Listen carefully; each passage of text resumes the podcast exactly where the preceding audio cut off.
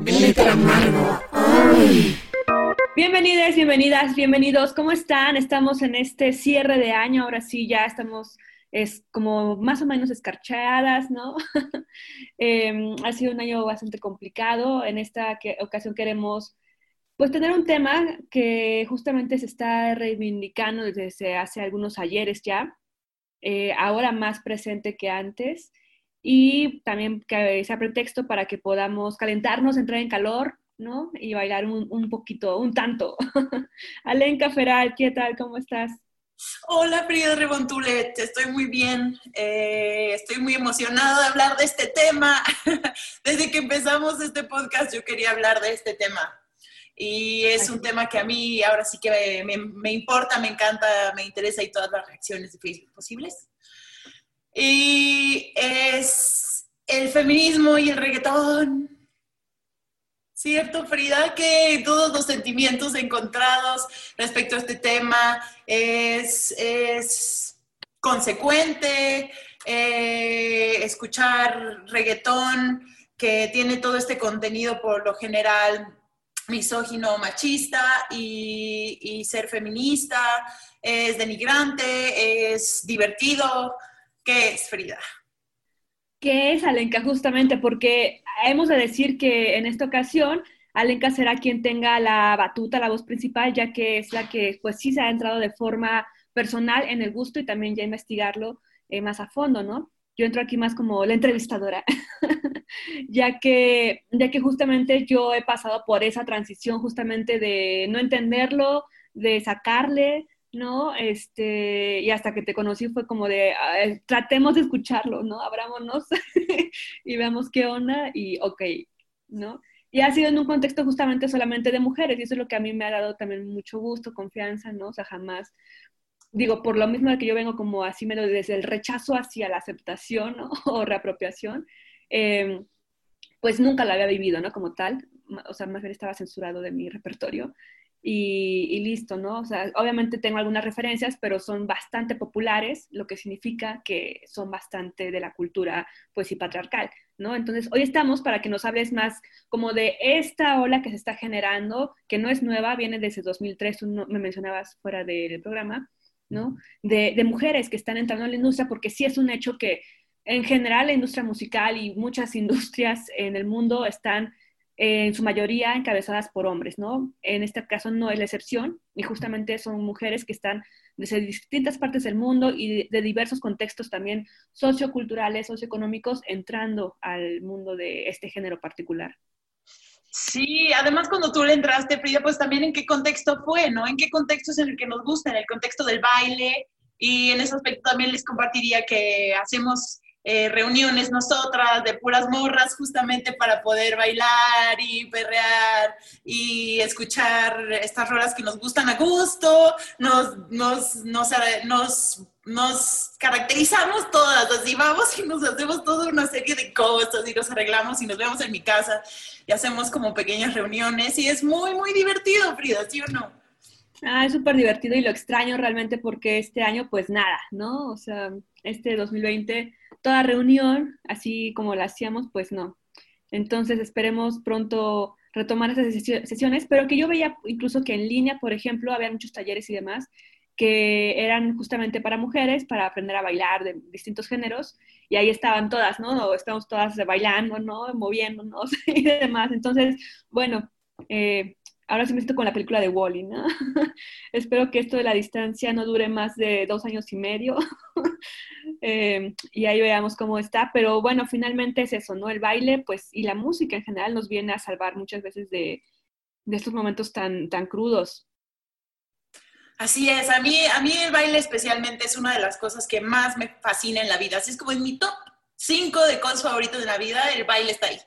Este, como de cosas para, para pues para ser feliz eh, al instante, algo al instante que te causa felicidad. Pero Free, eh, ¿te parece si llevamos a nuestros escuches a la regla de Lilith para hablar de dónde viene el reggaetón? La palabra dembow se usa actualmente para definir el característico ritmo que conforma la base del reggaetón. Sin embargo, en sus inicios tenía un significado muy diferente. El primero en usar este ritmo fue el jamaiquino Shabba Ranks, cantante de dancehall, en una de sus canciones más famosas, Dembow, de 1991. En pato jamaiquino significa ellos se inclinan, parecido al inglés they bow, they bow, dembow. ¿Podrías decirnos qué es el pato jamaiquino? Es una lengua criolla conocida también por el nombre de criollo jamaiquino. Eh, pato, en pato jamaiquino Dembow significa ellos se inclinan. Y Ranks, Shabba Ranks, lo usa para referirse a los hombres homosexuales de manera denigrante. Levanta la mano si sabes que no te inclinas, repite el estribillo. Pero la canción va más allá. La letra, además de homófoba, tiene un alto contenido anticolonialista. Libertad para la gente negra, eso quiere decir que los opresores se inclinan. Agravias a tu hermano negro quiere decir que te inclinas. Odias a tu hermano negro quiere decir que te inclinas. Básicamente, Ranks insulta al racista y opresor llamándole gay. Ese mismo año, dos cantantes panameños tradujeron la canción de Shabba Ranks al español. Nando Boom la tituló Ellos Venia y el general la llamó Son Bow. Aparte del cambio de título, la letra mantiene el contenido homófobo y anticolonialista. En este caso, ambos cantan que ni Jamaica, ni Panamá, ni Puerto Rico, ni Colombia son bow, es decir, son gays. El camino, es decir, no se inclinan. El camino recorrido por la canción Dembow que bautizaría el famoso ritmo reggaetonero es un buen ejemplo de las dinámicas sociales y culturales que se vivían en la región. El vínculo entre Jamaica y Panamá empezó cuando migrantes de la isla caribeña se desplazaron al istmo para trabajar en la construcción del canal de Panamá. Desde entonces el flujo musical entre ambos países ha sido muy intenso y varios cantantes como Nando Boom y el general se dedicaron a traducir canciones de reggae y dancehall al español usando los mismos ritmos. De hecho, Nando Boom publicó un disco que bautizó Reggae Español, donde, entre otras cosas, cantaba explícitamente contra el racismo. En la canción Nos llaman inmigrantes, en la que además se identifica un ya ritmo cercano al futuro reggaetón, el cantante dice lo siguiente, nos llaman inmigrantes porque vivimos en América, derrotemos el racismo, tenemos que luchar, tenemos que unirnos entre hermanos. Ese reggae de habla hispana es una de las semillas que después haría florecer el reggaetón. Sin embargo, fue en Puerto Rico donde el género cristalizó. Con una oreja puesta en el hip hop de Estados Unidos y especialmente en Nueva York, la isla vio nacer una generación de raperos boricuas que llenaron los barrios periféricos de San Juan, la capital, a mediados de los 90 pero lo hicieron con su idiosincrasia caribeña particular, rapeando encima de bases musicales bien distintas a las que usaban sus compañeros neoyorquinos. Entre ellos estaba el dembow, ese ritmo que se amplificaba desde Jamaica y Panamá. De hecho, los primeros reggaetoneros puertorriqueños fueron llamados raperos y el género que años después se popularizaría en todo el mundo llevaba el nombre de melaza, música negra o música underground. Estos nombres explicitan cómo el reggaetón incipiente estaba estrechamente ligado a cuestiones de clase y de raza se había convertido en un altavoz para las comunidades marginalizadas, mayoritariamente afrolatinas. La campaña de criminalización llevada a cabo por las autoridades puertorriqueñas contra ese rap boricua o música negra solo logró hacerla más fuerte. El argumento empleado era que sus letras eran muy explícitas de violencia, crimen y sexo. Y bajo esa justificación, la policía confiscó cintas de cassette con grabaciones y multó a los locales que reproducían este tipo de música. Esta criminalización formaba parte de la campaña Mano Dura contra el Crimen, que empezó en 1993 y que fue instaurada bajo el liderazgo del gobernador Pedro Rosselló, quien es ni más ni menos que el padre del recientemente depuesto Ricardo Rosselló, uno de los raperos boricuas. Edith D. lo recordaba bien en su reggaetón Censurarme del 2004. Jamaica, Panamá, Puerto Rico. Las raíces del reggaetón están hundidas en el Caribe. Y este género es producto de las migraciones y de las diásporas vividas en la región, desde los jamaiquinos que viajaron a Panamá hasta los puertorriqueños que migraron a Nueva York buscando una mejor vida. El reggaetón heredó connotaciones políticas del reggae y que tenía el hip hop también, y se reinventó como un sonido caribeño que tiene todo este feeling donde resuena el legado afro y latino que se mezclaron en esas regiones, además de que se, se levantó como una identidad musical que era muy común entre las clases bajas de los países bañados por las aguas del Atlántico, ¿no?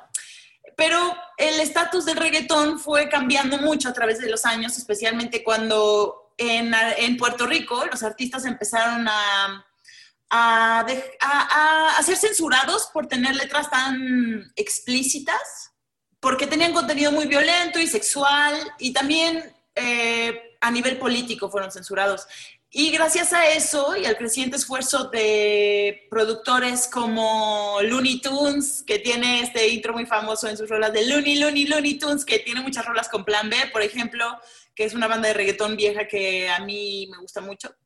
Eh, bueno, en, ese momento el reggaetón empezó a ser considerado como un género cada vez más mainstream. Y uno de los hitos más importantes en esta ascensión fue la del gasolina, que es del 2004, que todos aquí conocemos seguramente. Y es de Daddy Yankee. Es una canción que dio la vuelta al mundo y penetró mucho en el mercado, o sea, en el mercado occidental. Llegó a Europa, a Estados Unidos. Em, y pues ya fue lanzado por una disquera mundial que es Universal, ¿no? Una, una transnacional. Entonces, Gasolina refleja la diferencia abismal que existe entre el reggaetón que se había hecho nada más siete años antes, ¿no? De que era muy fuerte en contenido, tanto político como, como sexual, a la gasolina que ya era como la versión comercial, light, entre comillas, de, de esto, ¿no? Light, pero obviamente cargada de toda esta misoginia, ¿no? Como machismo, y fue lo que, o sea, chido por el género de que una rola en español haya pegado eh, pues en esas principales listas, ¿no? En Estados Unidos y en el mundo en general. Y, pero mal por el mensaje, ¿no? Que finalmente ya no tenía nada de político de lo que venías, nos venías contando, sino ya tenía como una cuestión completamente comercial, de, propagar pues justamente lo que, pues esto, ¿no? Lo que se llama la degradación de la mujer.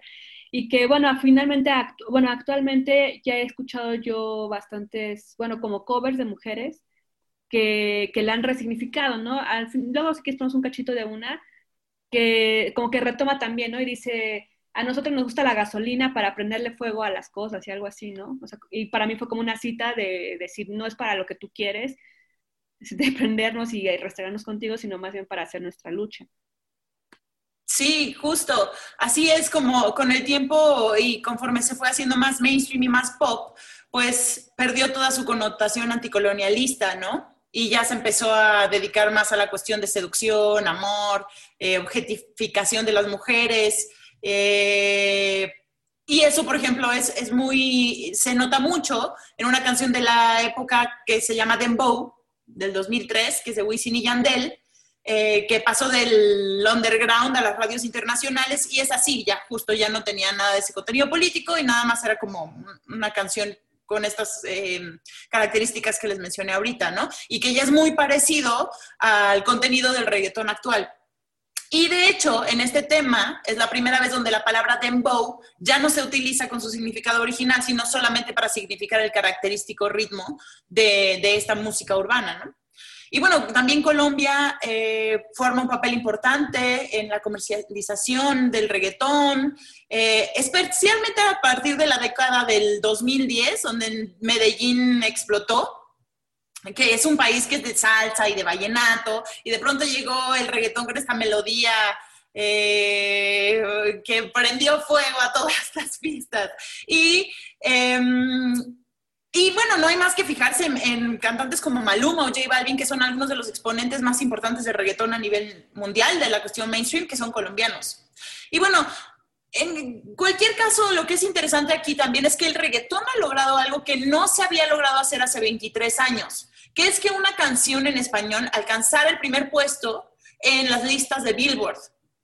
Y esa hazaña la hizo despacito, esta canción, no sé si te acuerdas, Frida, del 2017, que hizo Luis Fonsi, que ni se dedicaba a hacer reggaetón, como tú bien me dijiste, y Daddy Yankee, al que luego le hizo un remix Justin Bieber, ¿no? Y, esta, esta, mm, y, ustedes pensarán, pues, ¿cuál canción había llegado al número uno del Billboard 23 años antes? Pues, La Macarena, de 1996, de los del Río. Antes, después de ese tema, ningún tema de habla hispana había llegado a esta posición en los Estados Unidos. Y también agreguemos que también este año los artistas, o sea, es la primera vez, o sea, los latinos fueron el top en Spotify y fueron artistas de reggaetón, pero también todos fueron hombres.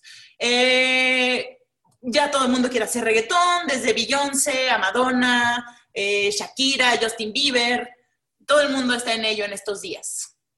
Pero ¿qué hay con la respuesta feminista del reggaetón, Frida?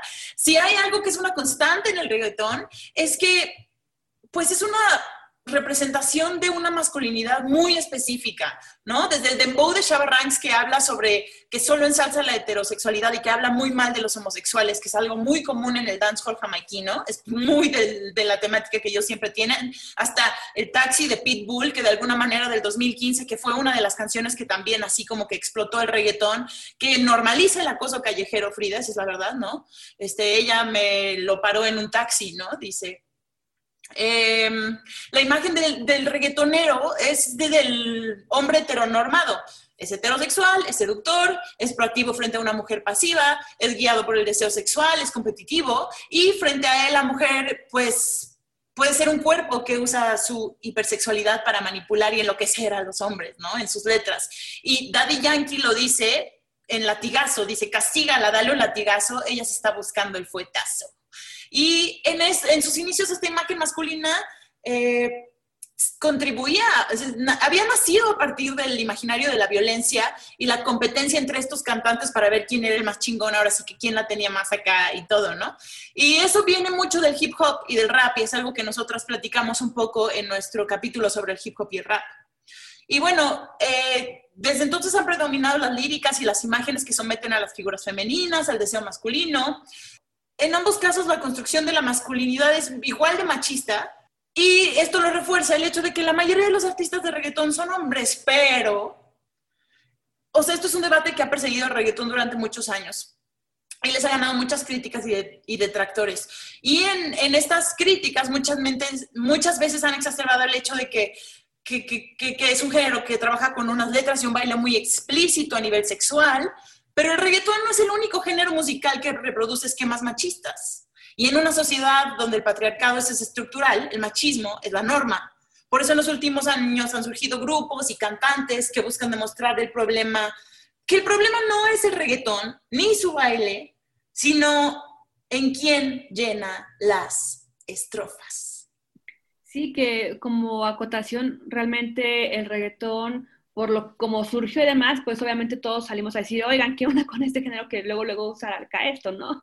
Pero como lo mencionas, todos los géneros, al ser uno, un mundo justamente patriarcal, pues vienen de, o sea, se han formado así también, ¿no? O sea, lo mencionábamos cuando platicábamos sobre este programa Lenca, el rock, ¿no? En general, y el heavy metal, por ejemplo, pues eran los hombres los que sacaban las primeras rolas y siempre también era lo mismo, ¿no? O sea, Recordemos a estas bandas donde justamente en sus entrevistas decían, pues yo nada más toco para después estar con las chicas, ¿no? Yo nada más, o sea, nuestras canciones solamente son de eh, chicas súper, que, o sea, muy disponibles para nosotros cuando nosotros queramos, ¿no? Los videos musicales, pues también vemos, ¿no? Puras mujeres, este, como al servicio de, y enloquecidas por un cantante o un hombre, ¿no? Eh, que otros géneros, por ejemplo, o sea, en el pop también, en el pop también las mujeres han entrado como digamos, un poco más fácil, pero finalmente, este, también el rock en tu idioma, por ejemplo, o aquí en México, antes, perdón, antes el rock en tu idioma, los teen tops y todo eso, pues también eran bandas de, de, hombres, ¿no? Y que pues eran, eran canciones tal vez muy melosas y cursis, pero también la letra pues era bastante creepy, ¿no? Eh, tenemos también, por ejemplo, aunque me duela, pues la de Every Ray You Take eh, de Police, ¿no? Que es un tipo que dice que en cada paso que ella dé, en cada respiración que ella dé, él va a estar ahí eh, mirándote, ¿no? Sí, también. Sí, súper stalker. También de las canciones rancheras, la música ranchera es súper, súper machista y hablan, muchos se hablan de matar mujeres, así tal cual. Sí, entonces realmente esto es una revisión que se tendría que hacer pues a, a todos los géneros, ¿no? No solamente al reggaetón. Entiendo por qué es más fácil dársela al reggaetón, ¿no? Pues porque desde entrada surgió así, ¿no? Pero si lo analizamos como decías, pues es, esa regla aplicaría para muchos, muchos géneros y como se ha hecho ahora, ¿no? Una revisión a muchas cosas, como lo mencionabas en la introducción al inicio, es, son épocas, es una época de hacer una revisión a, a todo lo que se ha consumido y más allá de solamente criticarlo, cancelarlo, bueno, ver qué también nosotros podemos crear, ¿no? Nosotras. Free, ¿te parece si hacemos una breve pausa en esta acalorada conversación para escuchar Las Tres Lunas, que es la perspectiva de dos mujeres que son muy, muy interesantes ambas al respecto?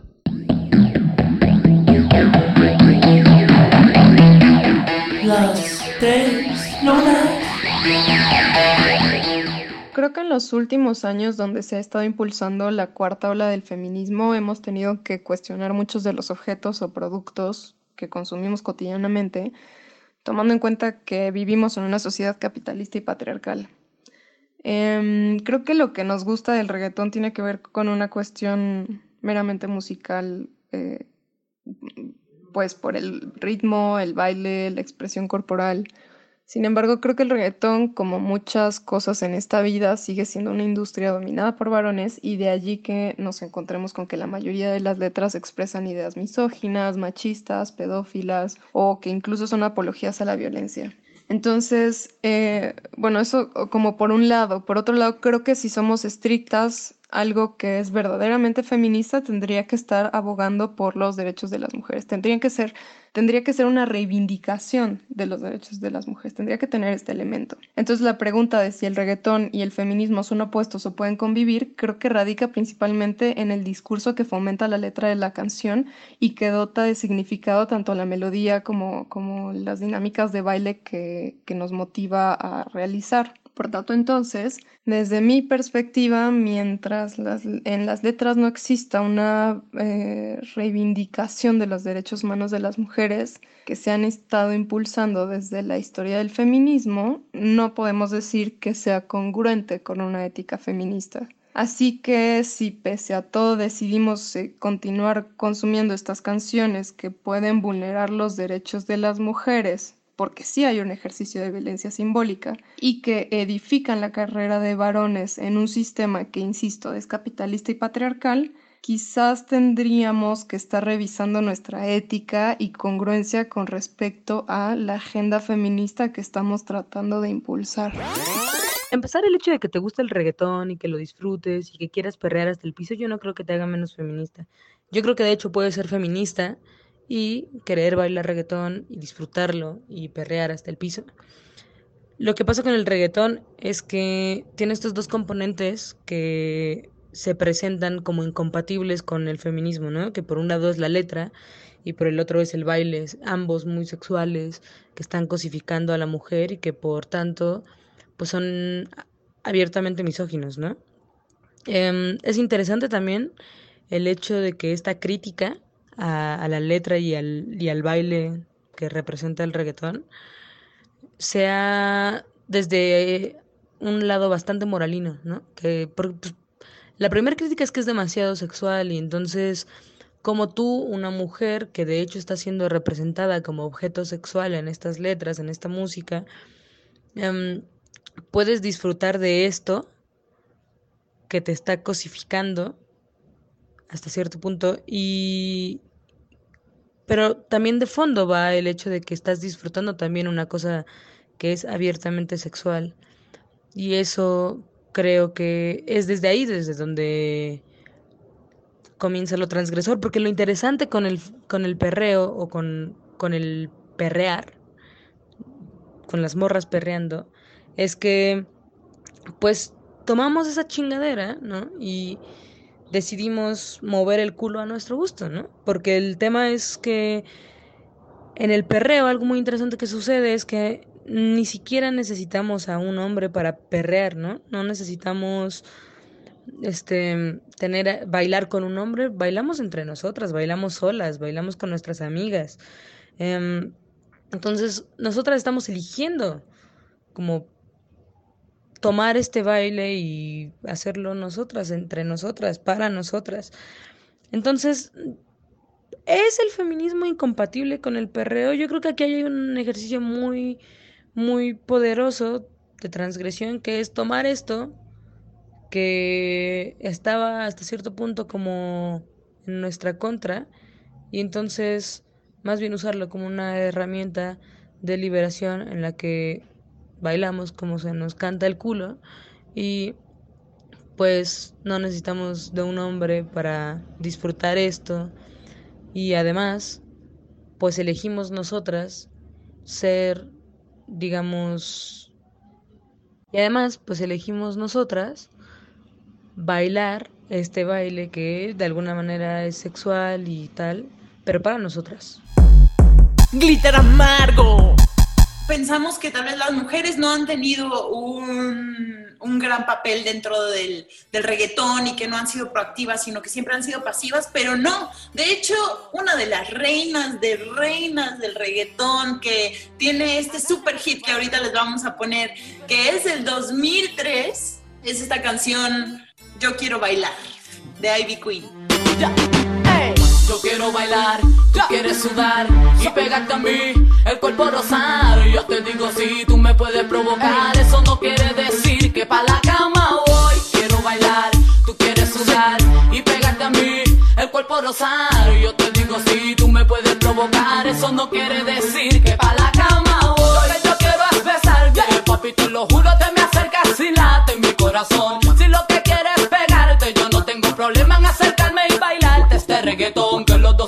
Que sudar, que sudar, que bailemos al ritmo del tema, que me haga fuerte suspirar, suspirar, pero pa' la cama digo mira na na na, porque yo soy la que mando, soy la que decide cuando vamos al mambo y tú lo sabes, el ritmo me está llevando, mientras más te pega más te voy azotando y eso está bien, a mí no me importa lo que muchos digan, si muevo mi cintura de abajo para arriba, si soy de barrio o tal vez soy una chica fina, si en la discoteca te me pegas si te animas a ver que los dos tengamos que sudar, a sudar, que bailemos al ritmo del tra, tra, que me haga fuerte suspirar, suspirar, pero pa' la cama digo mira na na na, yo quiero bailar, tú quieres sudar y pegarte a mí, el cuerpo rosar, yo te digo si tú me puedes provocar, eso no quiere decir que pa' la cama voy, quiero bailar, ya quieres sudar y pegarte a mí,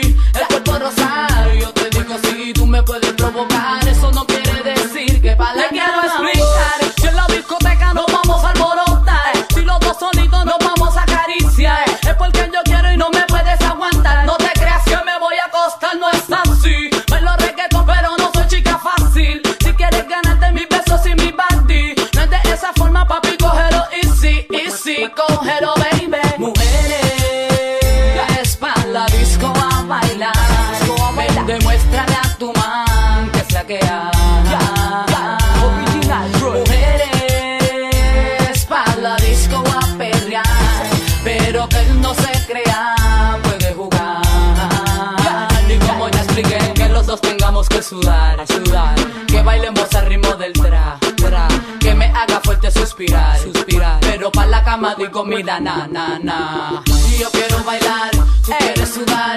Y pegarte a mí, el cuerpo rosar. Yo te digo, si tú me puedes provocar. Eso no quiere decir que pa' la cama voy. Quiero bailar, quieres sudar. Y pegarte a mí, el cuerpo rosar. Yo te digo, si tú me puedes provocar. Eso no quiere decir que pa' la cama voy. Literamorgo.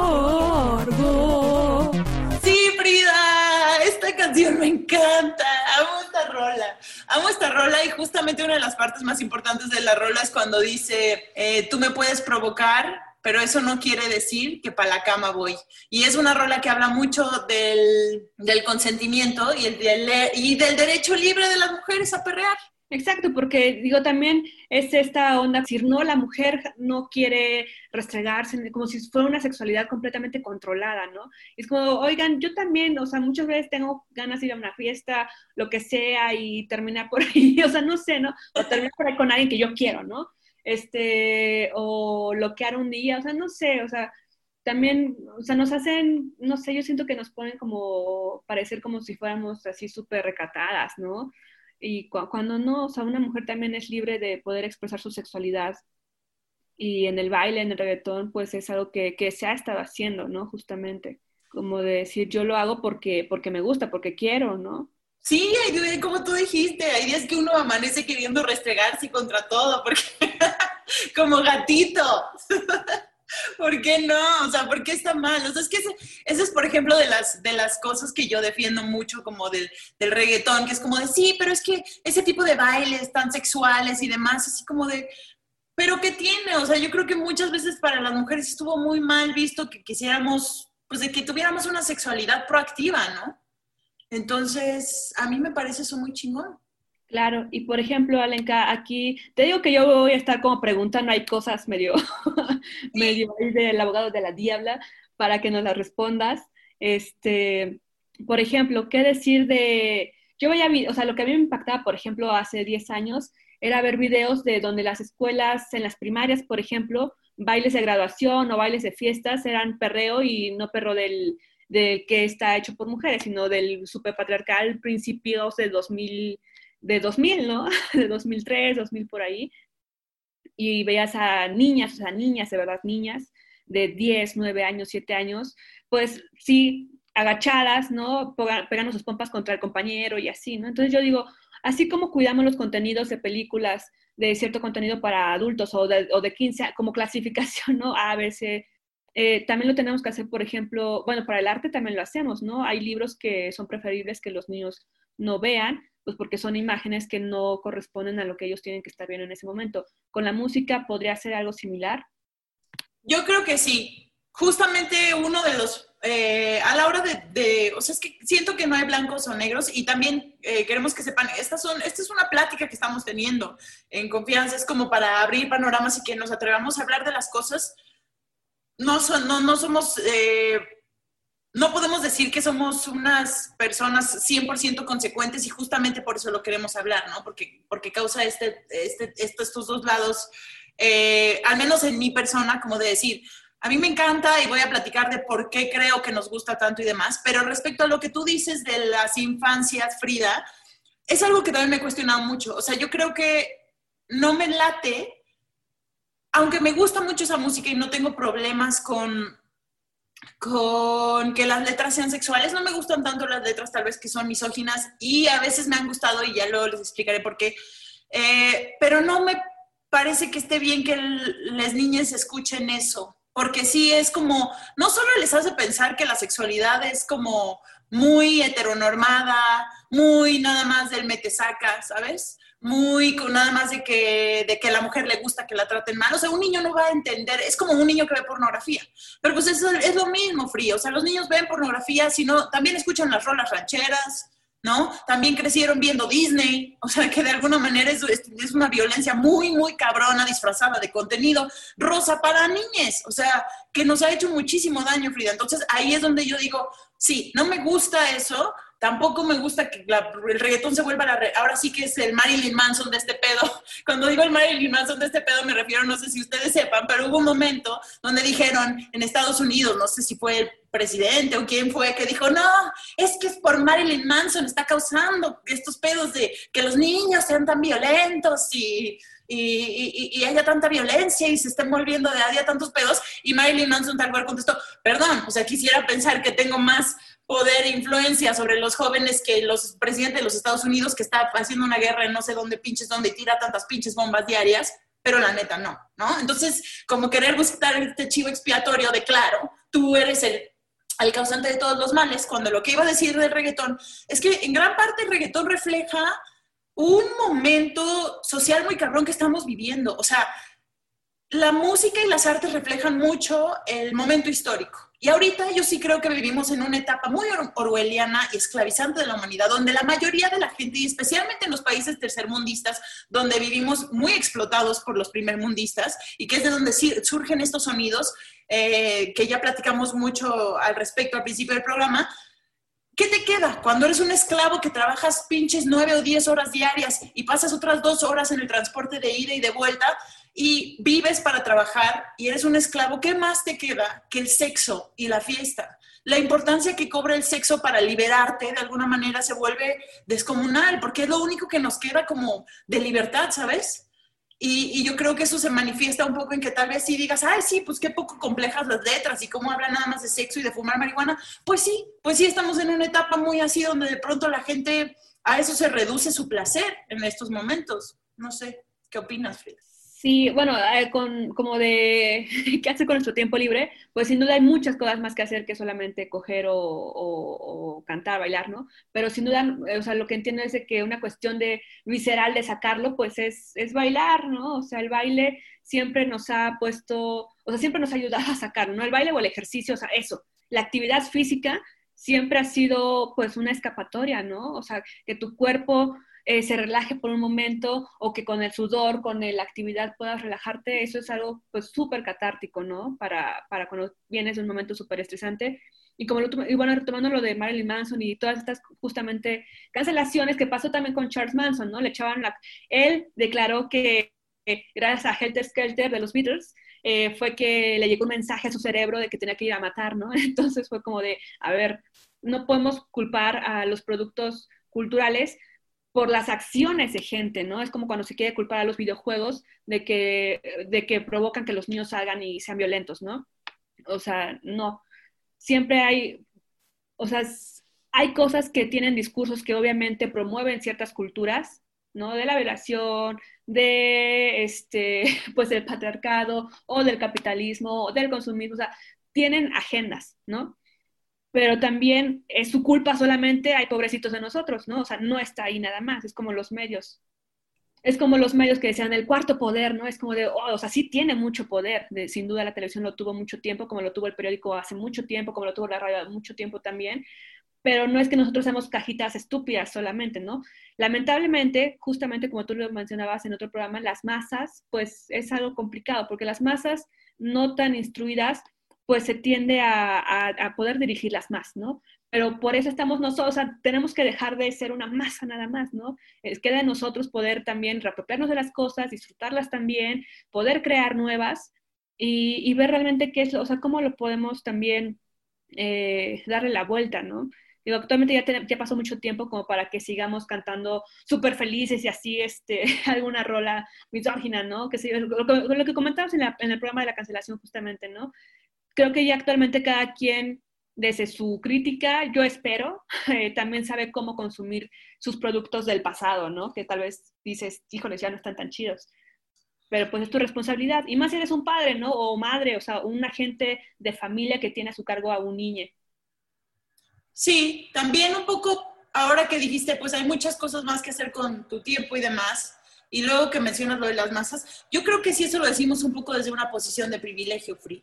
O sea, yo creo que hay mucha gente que realmente sí, sí, sí encuentra en, en, ese tipo de cosas y especialmente lo que, lo que te sea entregado en bandeja, ¿no? Lo que escuchas a tu alrededor, como lo, es que la música es una fuga también. Es una de las fugas más poderosas y una de las más directas y que no cuesta además, ¿no? O sea, ir a ver una película tal vez te cueste, ir a una exposición de pintura te puede costar, pero, pero la música no.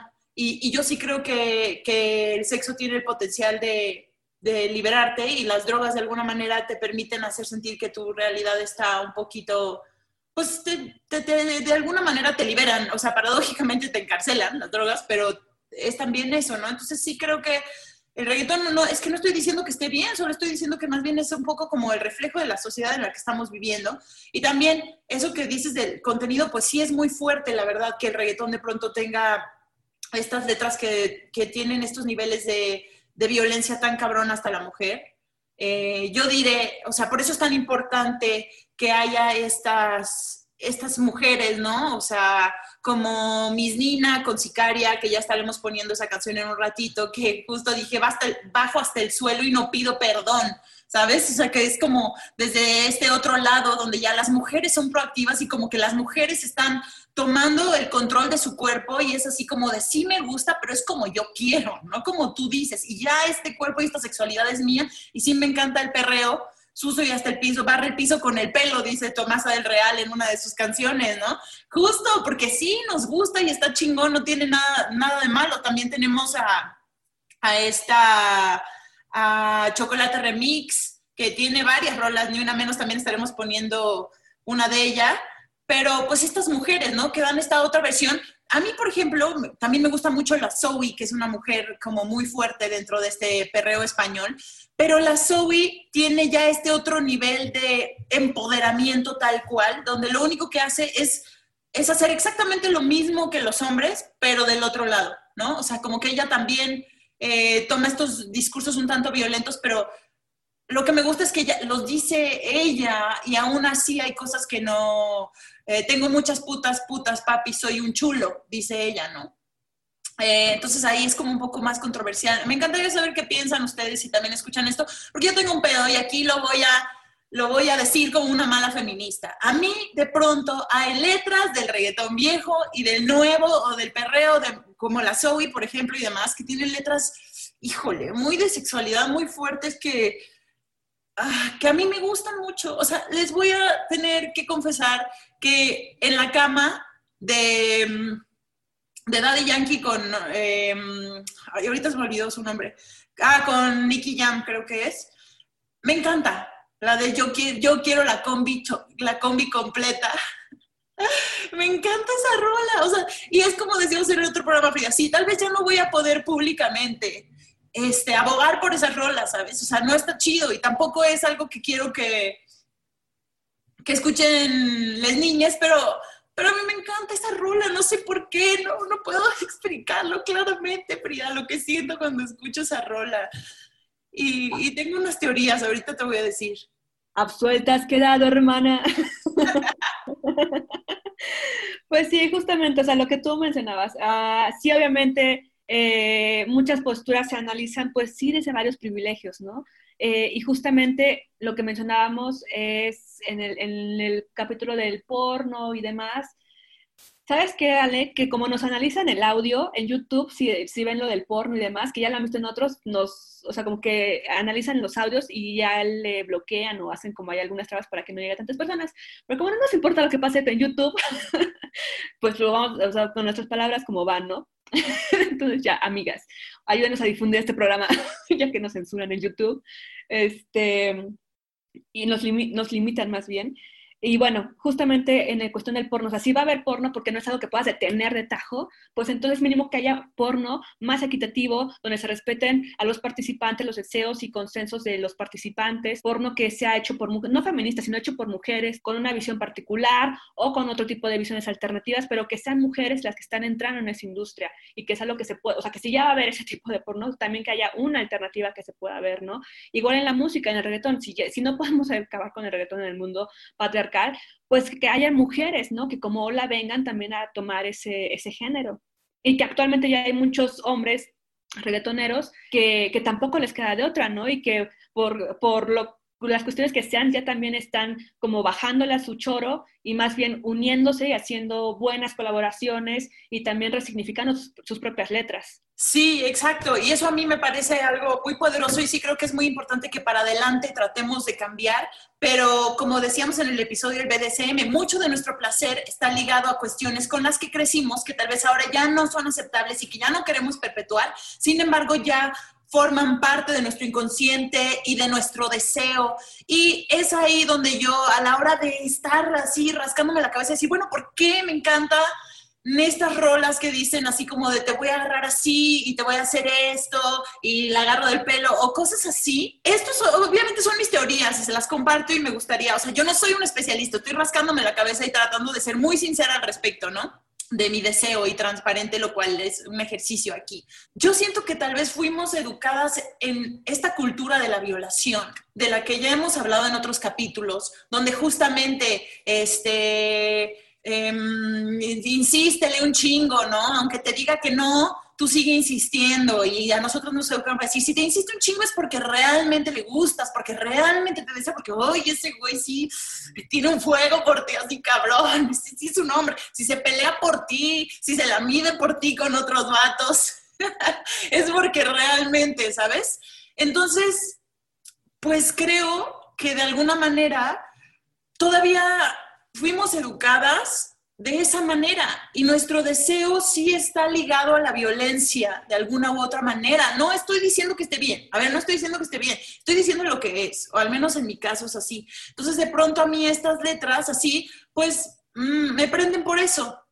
Y a veces me prenden o a veces me parecen tan chuscas que me hacen gracia. O sea, literal, las canto no porque diga, bueno, o sea, no es que estoy de acuerdo con esto, pero son letras a veces muy cagadas, ¿sabes? O sea, rimas así como los de Plan B, las vocecitas raras que hacen. Este, ahorita no puedo citar una letra en especial, pero sí justo tienen, pues de pronto son tan chuscas que, o sea, es, tan es tan chusco que, que, es muy divertido, o sea, es casi como, como chistoso a veces. Eso es, ese es como mi proceso personal de por qué de pronto me pueden gustar tanto estas letras.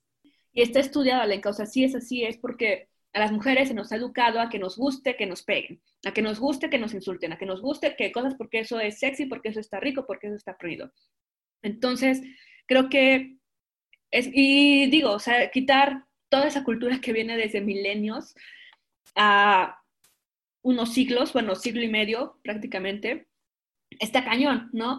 o sea, es un proceso y que a cada una de nosotras como mujeres que estamos viviendo en este mundo, eh, pues es, es, un proceso. Yo en, en, algún momento tuve una discusión con una persona y me decía, pues no, que muy feminista y no sé qué la tostada. Y yo digo, cálmate, no es una varita mágica que te diga, pim, ¿no? O sea, es un proceso que te hace repensar todo tu ser, todos tus gustos, todas tus cosas, todo. De verdad te hace repensar todo. Y de ahí tirarlo a la basura como si no valiera nada es, es complicado, ¿no? Muchas veces. Y yo creo que ahí es donde una entra también al saber lo que decimos en otros programas. A ver, ya entendí que esto no es así, tampoco, o sea, igual yo no, ah, no tolero que un vato me vaya a pegar, ¿no? Pero ¿por qué en una rola así me prende o en alguna fantasía así me prende? Pues porque justamente viene de esa, de esa colonización que hemos tenido. Pero también yo me pregunto, ni lo que decíamos en el BDSM y en el programa de los, del deseo, ¿no? De las cuerpas eróticas, es finalmente también es un momento en el que no podemos así como rechazar todo lo que hemos sido, ¿no? O sea, tenemos que aprender de ello, evolucionar, pero también saber que de, que de lo bueno y lo malo que has vivido, tú te quedas con algo, ¿no? Finalmente es tu erotismo, es tu deseo, y si hay algo violento que te pueda gustar, si, es, si está siendo consensuado y a ti te gusta, o sea, es que yo creo que ese, ese, es el show, ¿no? O sea, como poder saber en qué momento tú giras la tuerca, decir, sí, ok, eh, obviamente no me va a gustar que me madren y que me vaya a un hospital, o sea, eso es violencia, ¿no? Completamente. Pero si tú en un juego sexual estás con tu pareja o con el trío o con el momento que te encuentres o en una gang, por ejemplo, y es un consenso al que llegan, pues también tiene su palabra clave justamente, o sea, tú sabes hasta dónde está tu límite y, qué tanto te gusta del mundo, de la experiencia de vivir esta vida, ¿no? Y ahí es donde pues yo creo que somos adultos y tenemos que respetar nuestros deseos y también los marcos legales, ¿no?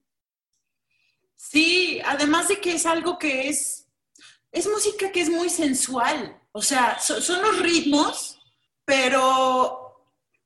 Rapidísimo antes de que entremos en eso, Alenka, o sea, decir eso, ¿no? O sea, y que te guste una rola no significa que, o sea, que, que, lo vas a aceptar en ti, ¿no? O sea, tal vez es algo que cuando la escuchas dices, no manches, si está bien mal, o sea, no la voy a andar promoviendo ya por ahí, pero cuando la escucho me prende mi llama del recuerdo, del pasado, lo que sea, ¿no? Y también yo ya la canto porque no, porque estoy, pero eso, eso pasa un proceso también, ¿no? O sea, ya o sea, pasa en algún momento de que vas creciendo. Si eres un niño, por ejemplo, y empiezas a cantar la de, la de, la de mis tiempos, imagínate, no era reggaetón, no sé qué género era, pero la de la mesa que más aplauda le mando a la niña, es como, yo la bailaba y era menor de edad, ¿no? Y todas las mayonesas, lo que tú quieras. Y, eran las mismas letras siempre, ¿no? Entonces, y cuando te lo pones a pensar, ahorita ya 20 años después, digo, pues, pues la neta no me, tampoco ya me prende a bailar esas rolas, pero si la escucho de repente por ahí es como de, ah, mis 13 años, ¿no? Y, y ya. O sea, tampoco es que nos vayamos a morir. Yo creo que más bien el punto es en ser activos y hacer que dentro de géneros que están, eh, pues en su mayoría hechos por hombres, haya mujeres que estén entrándole desde las, desde las perspectivas que, que gusten, ahora sí, ¿no? Porque también decirle a la mujer, tú solo vas a cantar de esto, pues también qué onda, ¿no? Somos mujeres queriendo controlar a mujeres, de cómo ser buenas mujeres, está cañón.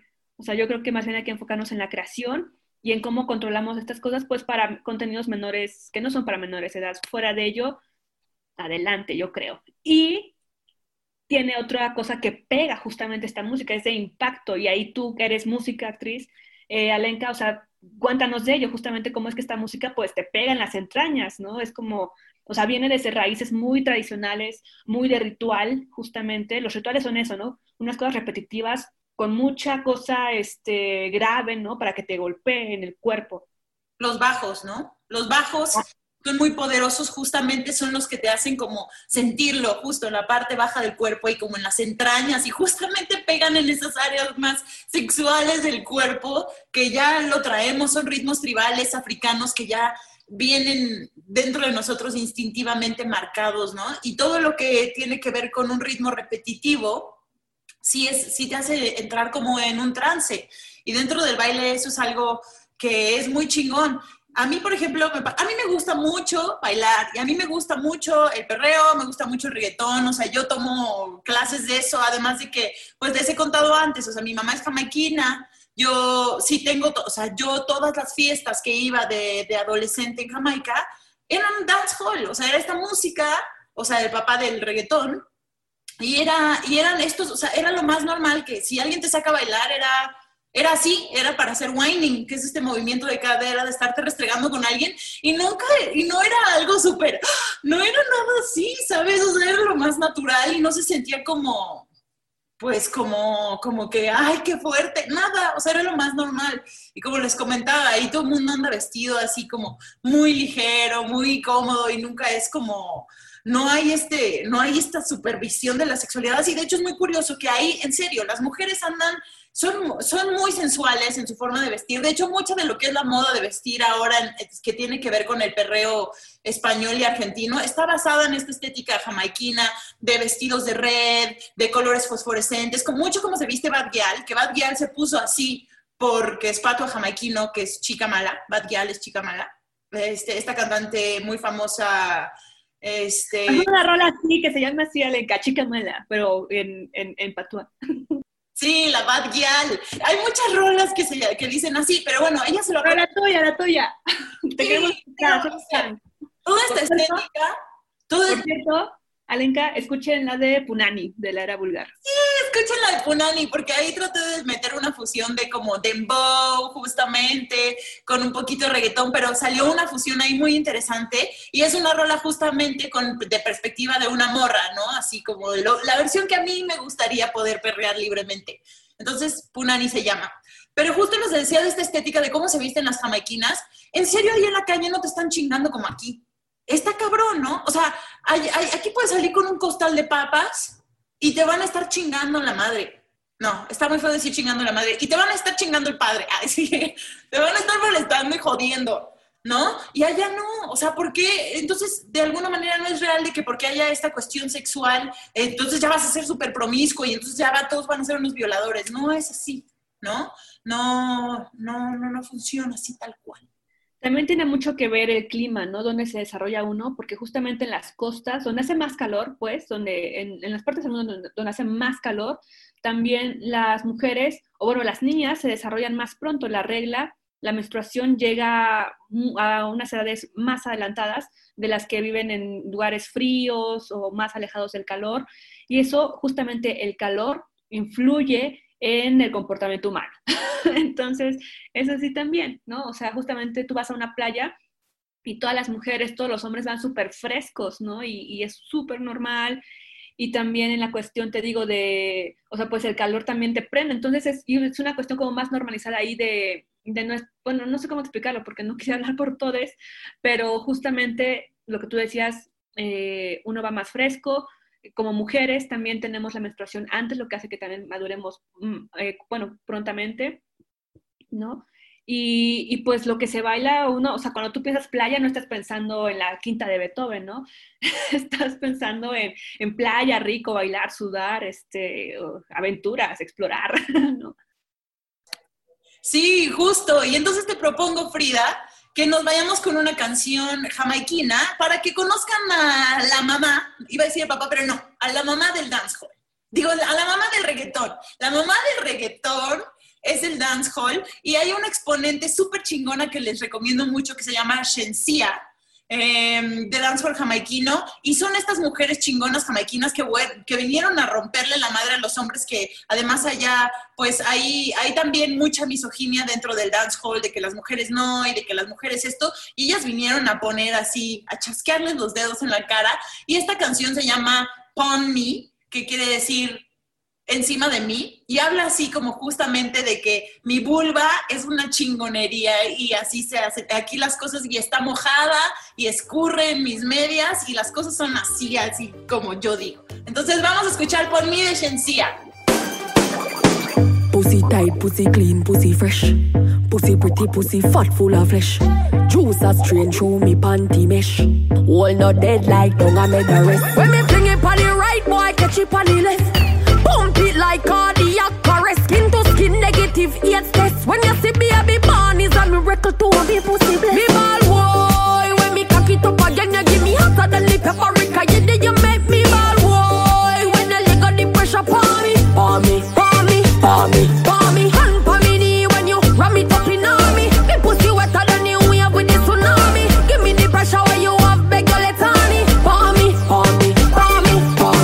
up the cocky like a doctor with the docket. You're dropping a me miggle like a sentence in a rocket. Fluid flowing hydrostatic. Give me wood and make me chop it. Money man bust like a rocket. Now me pussy full of profit. Like a leech, so me suck on pan it. Two me sitting little than a ta ta ta ta atomic. Love it when me wine exotic with the thing in a me stomach. Vibrate like a body when electricity shock. Give ball, boy. When me cock it up again, you give me hotter than the paprika. You did you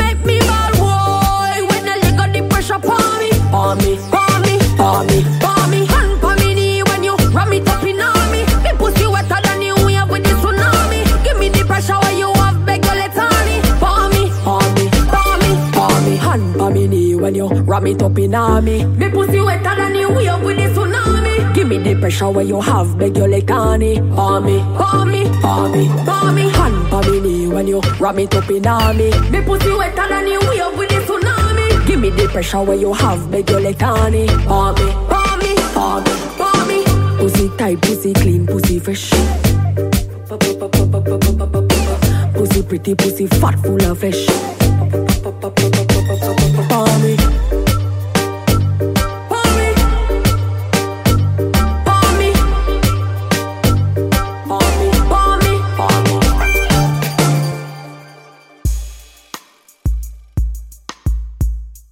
Glitter amargo. Estamos aquí de regreso en Glitter Amargo, hoy hablando de un tema por los años y los siglos de los siglos, no, amén, este, controversial, ¿no? Esperemos que con el tiempo también eh, se pueda ya verlo sin tanto prejuicio, ¿no? Y más porque muchas mujeres están entrando en esta industria de la música, particularmente de la música reggaetón. Y acabamos de escuchar un ejemplo de la madre del reggaetón, que es el dancehall. ¿Con quién, Alenka? De Shensia. Se llama Pon la canción y eso me abre a mí a querer tener una conversación contigo, Frida, y preguntarte, ¿qué opinas de estas canciones del reggaetón o del dancehall que hablan sobre las mujeres hablando sobre su propio cuerpo? Hoy estoy diciendo su propio puerco un buen de veces. Y es como la segunda del Gilbert lo notó, pero su propio cuerpo, o sea, diciendo de sí, estoy bien buena y sí, soy bien chingona y sí, mira cómo estoy yo, estoy mojada siempre, este, mm, está bien, está mal. Nati Peluso, por ejemplo, lo hace ahorita que, híjole, esta canción es de reggaetón, pero les recomiendo, si no han escuchado la nueva canción, esta es una de las sesiones de Bizarrap, eh, a Nati Peluso, Nati Peluso Bizarrap, búsquenlo así, es, te vuela la mente. Es más como hip hop, pero lo que dice en una parte Nati, por ponerte un ejemplo, es que dice, mm, este, I'm, I'm a nasty girl, fantastic, este culo natural o no plastic, todo lo que hago lo hago bombastic y lo que pienses a mí me la mastic, ¿no? Así como que algo así dice. Entonces, a mí eso me encanta, pero que hablemos de, está mal ensalzar sobre tu cuerpo, bien, ¿qué pedo con eso? No, para nada, es que todo, es que todo es una discusión en este maldito mundo, ¿no? O sea, es como las selfies o las, sí, eh, las fotos eróticas de una misma, ¿no? Eh, es como de, no, porque si no, si le sigues en el fuego, ¿no? Porque te estás ahí tú subiendo y demás, o sea, como que sigues poniendo tu valor en tu físico, ¿no? En tu ser. Y es como de, entiendo ese punto completamente, pero finalmente mi cuerpo es mío, mi cuerpo es mío, no es tuyo, no es de nadie más, mi cuerpo es mío y me gusta. Sea voluptuosa o esté muy delgada o lo que sea, digo, yo soy súper caderona, ¿no? Entonces, y muchos años me costó mucho trabajo aceptarme porque justamente sentía todo el acoso, desde los 12, 10 años, todo el acoso pues a mi cuerpo, ¿no? Y entonces eso me daba muchísima vergüenza mostrarlo y siempre iba como muy tapada. En cuanto, luego empecé a usar pantalones, pues los pantalones me gustaban mucho, entonces usaba más pantalones y se me marcaban mucho más las pompas y entonces todas las conversaciones y miradas giraban en torno a mis pompas, las caderas y para mí era como de ya, ¿no? O sea, de, realmente era como, como no querer hablar de ello, ¿no? Por este acoso que recibía. Y cuando, y pues no sé, en algún momento de mi vida fue como de, ya, me vale madres. No, fue como de, ya, me vale una tostada, o sea, este es mi cuerpo, así soy yo, soy caderona, ¿y qué? No le voy a hacer nada, qué rico, qué padre, qué bueno, ¿no? Hay gente que se opera para tener caderas, yo las tengo naturales, no hay gente que se pone pompas, y yo las tengo, entonces ya no me voy a quejar, lo voy a disfrutar, lo voy a presumir, y listo. Si dicen que con eso sigo complaciendo el ojo de la otra persona, pues chido, ¿no? Pero no lo hago por eso, más bien no chido, pero no lo hago por ellos, ¿no? O por ellas, o sea, por nada, lo hago por mí, porque me gusto. Y en algún momento voy a ser viejita tal vez y digo, ay, qué chida estaba, ¿no? Obviamente no nada más baso mi valor en ello, ¿no? Es parte de ello porque es mi cuerpo, es mi vehículo con el que transito en este mundo. Pero sé que también internamente estoy chingona, que mi mente está muy bien, que estoy evolucionando, que sigo creciendo. Y es así, uno se tiene que sentir orgulloso de quién es y cómo es. Sí, ahí yo voy a ser el otro policía porque yo estoy de acuerdo contigo, pero como estamos haciendo este programa justo para debatirlo, tendría que decir que probablemente hay quien diga, sí, pero es que que tú eh, tengas esa visión de que hay esa importancia en tu cuerpo es por esta visión eh, patriarcal, ¿no? De la mirada del hombre y, que las mujeres también tenemos y repetimos esa mirada del hombre. Sí, pero entonces yo planteo este supuesto eh, utópico, no, no, no hay que decir utópico porque es una posibilidad, um, yo quiero pensar, de que ya no haya para nada este peso sobre cómo deben de ser las mujeres, si deben de ser voluptuosas, si deben de ser así o así. ¿Crees, todavía te seguiríamos, y lo pregunto sin saber la respuesta, todavía seguiríamos sintiendo orgullo al vernos al espejo de una u otra manera, como ensalzando como de cómo nos vemos, si, si nuestras piernas son así, si nuestros labios son así, sí, ¿no? O sea, creo que, o sea, como que la cuestión de la belleza, no sé si, si es una construcción patriarcal, como ahorita escucho a alguien diciéndome, es una construcción, O, si realmente siempre tendríamos como este pedo de sentir este orgullo por nuestro físico. Sí lo es, o sea, es que digo, es una gran colonización que hemos tenido, pero justamente de ahí va también, o sea, es que por eso se divide como en dos paradigmas, ¿no? O lo apoyas o no lo apoyas, pero yo creo que en este sentido es, oye, o sea, sí, ¿no? Eh, las fotos, mis nudes, eh, las canciones, lo que sea, ¿no?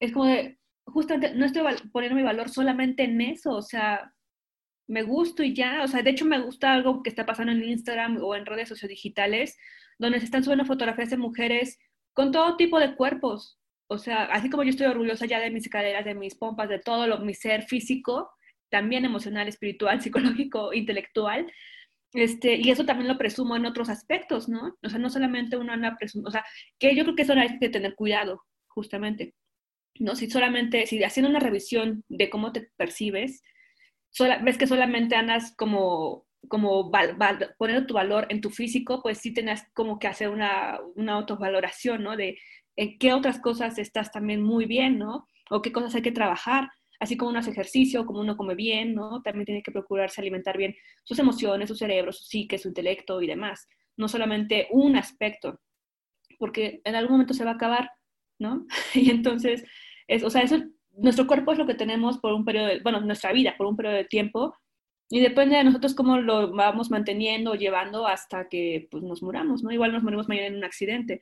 Entonces, hay que saber cómo, dónde concentrarnos, ¿no? No solamente el cuerpo es lo importante, sin embargo, es el que nos transporta en esta vida y si hace uno u otro tipo, está bien festejarlo, porque justamente si ya hay estos estereotipos de belleza, no te los creas, o sea, tú créete lo que tú eres, ¿no? Y de ahí también presúmete, si quieres cambiar algo, hazlo por ti, ¿no?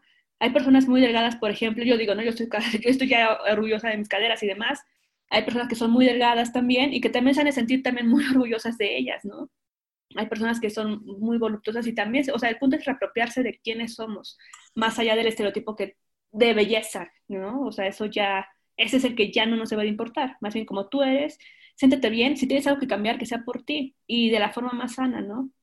Y también una de las, o sea, em, una de las cosas que, que, vemos ahí es que no hay, que, que, cuando dicen, sí, bueno, pero entonces, ¿por qué? O sea, pero si la rola dice, yo soy la más sexy, soy la más no sé qué, pues está bien decir, sí, me siento la más sexy, me siento la más no sé qué, en cuestión de, de tú sentirte bien con cómo seas, ¿no? O sea, no pienses, o sea, este es como, ah, ya me acordé, es que me dijo esta persona, pero no todas las mujeres caben en ese estereotipo que están planteando. Dices, tú te tienes que, que, reapropiar de eso para decir que si es sexy, eres tú. No tienes que verte de cierta manera para, para ser sexy, ¿sabes? O sea, hay muchas maneras de serlo y es una cuestión más mental que otra cosa. Hay una rola que no sé cómo se llama, no sé quién la canta, Lenka, tal vez tú la tengas un poco más fresca que yo, pero se llama Muslona. Y justamente dice eso, ¿no? Soy súper muslona y las personas que aparecen. Es de la Pili. Las mujeres que aparecen en ese video son muslonas como yo y tienen celulitis como yo, como tú, como todo el mundo, como los hombres también tienen celulitis, por favor. O sea, estrías, demás, vello, sudor, todo, ¿no? Y están y me encanta esa rola, ¿no? Porque son súper orgullosas de lo que tienen, lo que sean. Y dime si ahí se repite, si dicen soy súper sexy repitiendo algún estereotipo, pues no, es soy sexy porque Exactamente, esas son las que nos gustan y dice, muslona, muslona, vamos a, poner, vamos a ponernos de moda, ¿no? O sea, como la forma en que nosotras somos. ¿Quieres escucharla, Pri? ¿Quieres que nos vayamos a escuchar muslona? Lo que está escuchando no es un tambor, es un sonido más sabrosón. Hacia tu oreja desde mi jamón. Mulona, mulona, mulona, mulona,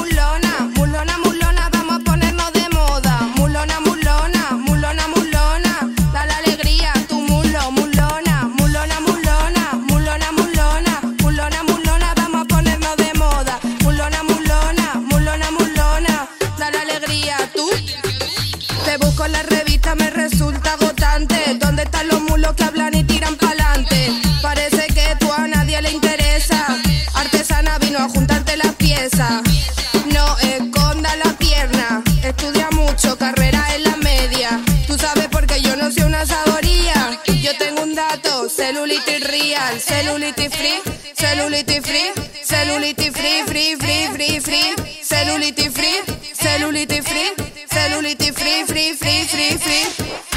Hacer que te saquen en la tele. ¿Por qué tanto miedo si tú también la tienes? Lo feca, está muy aburrido. No Photoshop, no peime un cocío. Mulona, mulona, mulona, mulona,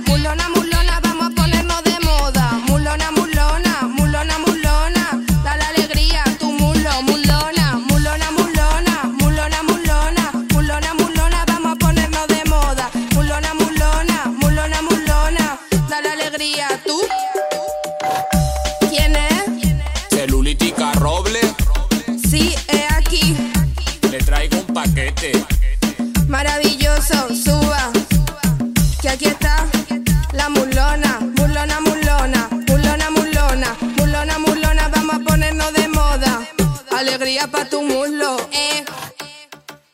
regresamos al Literamaro ya para cerrar, escuchamos Muslona, ¿de quién, Alenka? De la Pili. de la Pili. Pues bueno, nos encanta y creo que es el ejemplo de lo que me estabas preguntando hace un ratito, Alenka, y con eso podemos contestarle, ¿no? A quienes tal vez nos puedan criticar por ello, de, de ensalzar nuestro cuerpo, ¿no? Yo digo que el cuerpo que tengas es digno de ensalzarse si a ti te gusta y te hace sientes cómoda con, con, con, con tu cuerpo. Y Y también pensar que todo lo que hacemos, o sea, también decir no, porque eso es otra vez caer en el gusto del hombre. Porque yo hice una, encuesta al respecto, ¿no? En internet. Y todos, y, y- sobre qué opinaban, si se valía perrear o estaba peleado, o sea, si les daba culpa, si sentían que, que no era aceptable. Y todo el mundo decía, no, sí, perreaste el piso y así.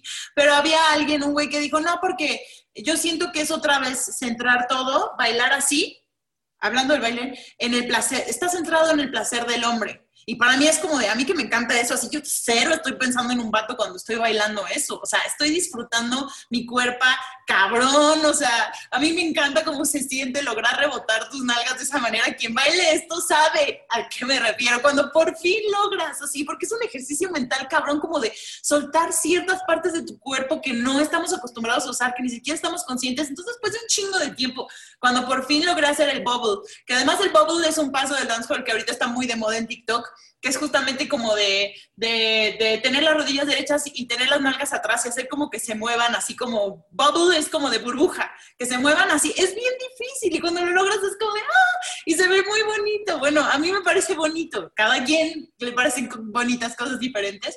Entonces es como que digan, es, genera- es alrededor del hombre, es otra vez decir, bueno, pues es que si ustedes creen que todo el erotismo y la sexualidad es para ellos, pues es también un error querer tener esa visión a huevo de que todo es para ellos, es para mí.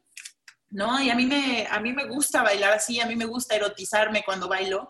Y, un- y bailarme, y bailar se me hace una de las cosas más personales que hay y liberadoras. O sea, es un proceso de estar muy consciente de tu cuerpo de formas donde nunca lo estamos habitando de esa manera.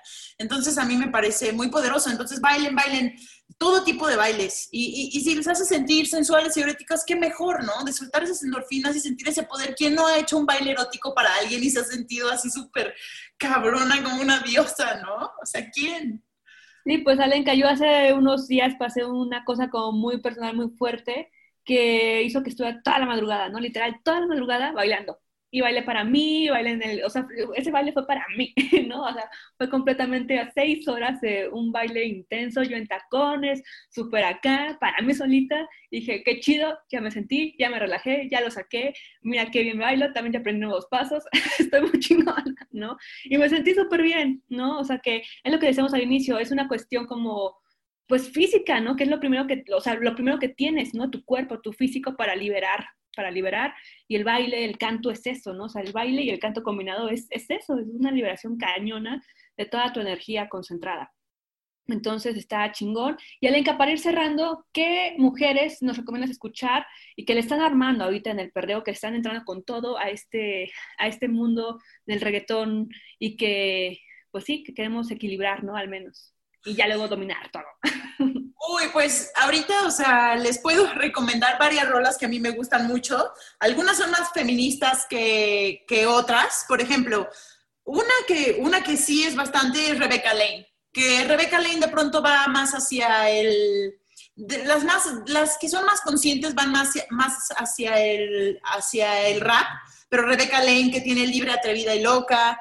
Em, pero dentro del perreo español, esta Bea Pelea, que tuvo esta canción que fue un hit hace algunos años, muy cabrón, que se llama La Gasolina, justamente como respuesta a la de Daddy Yankee, que dice, ahora nosotras somos la gasolina, ¿no? Ese gato se creía que de amor me, iba a morir, pero dale, morenito, yo ya no soy para ti.